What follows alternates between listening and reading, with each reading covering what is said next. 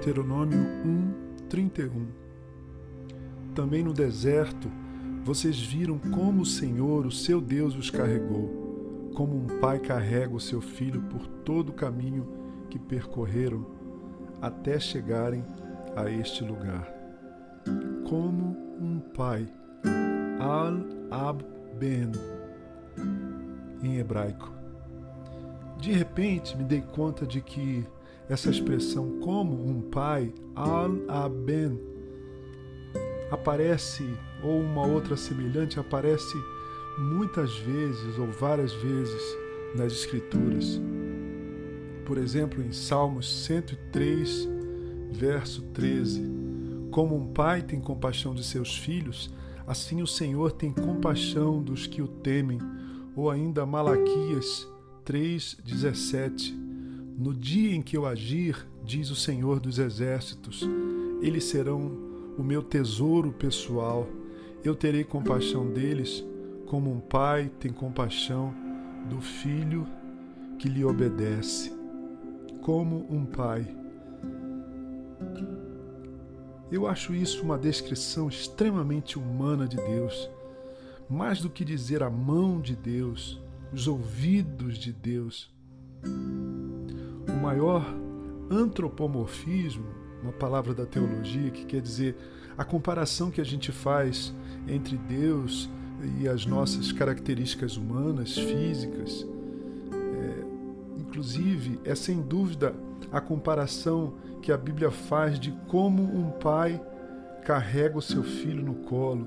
No deserto, vocês viram como o Senhor, o seu Deus, os carregou como um pai carrega os seus filhos. Mais do que dizer a mão de Deus agiu, os ouvidos do Senhor estão abertos para nossa oração, eu acho tocante, linda e carregada de uma beleza toda especial essa imagem de um pai carregando o filho no colo. Sabem, queridos irmãos e irmãs, eu sou pai, meus amigos e amigas, eu sou pai, eu sei bem o que é isso. Mas mesmo se eu não fosse pai, eu sou filho, eu seria filho. Eu fui criança e quero continuar sendo um pouco ou muito como criança. E eu lembro bem de ser carregado no colo por meu pai. Eu, ou melhor ainda, nos seus ombros, no seu cangote, na sua cacunda. Você lembra quando você dizia, pai, me coloca na sua cacunda? Me leva no seu cangote, papai. Criança adora essa palavra, cangote, ou a sua prima, cacunda.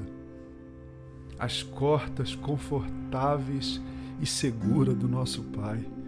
Especialmente quando a gente está com as pernas doendo, fracas, cambaleantes.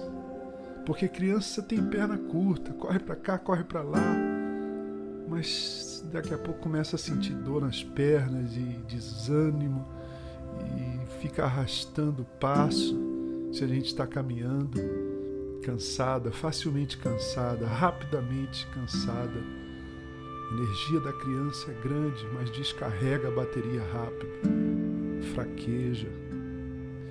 Talvez o que a gente esteja mais precisando na travessia desse deserto histórico seja dessa cacunda de Deus, desse cangote do Pai Celestial, trepar no cangote de Deus, agarrar na cacunda do Senhor, no seu pescoço, tascar um abraço, sentar um beijo, como diz o povo do interior, e deixar o resto, a jornada, a caminhada, com o Pai. Ele é forte. Ele é incomparavelmente mais forte do que eu e do que você. Ele é grande, ele é maior do que a gente, ele é sábio, muito mais sábio do que nós somos capazes de discernir o tempo em que vivemos. Ele entende o que nós não entendemos, ele vê o que nós não vemos. Ah, nós podemos confiar nesse discernimento e nessa força do nosso Pai eterno e celestial.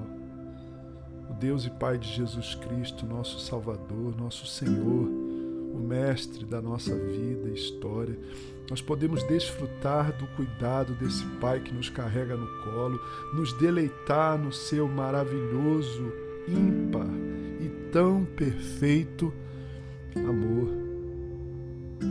Então, querido e querida, pare de tropeçar, ou pare de dizer que vai desistir. Suba no cangote do Pai Celestial, corra para o colo de Deus, porque Ele vai continuar nos carregando continuar nos levando no colo nessa caminhada por meio e através desse deserto afora. Grande é o amor do Pai. Eu sou Gerson Borges e essa é a meditação do dia.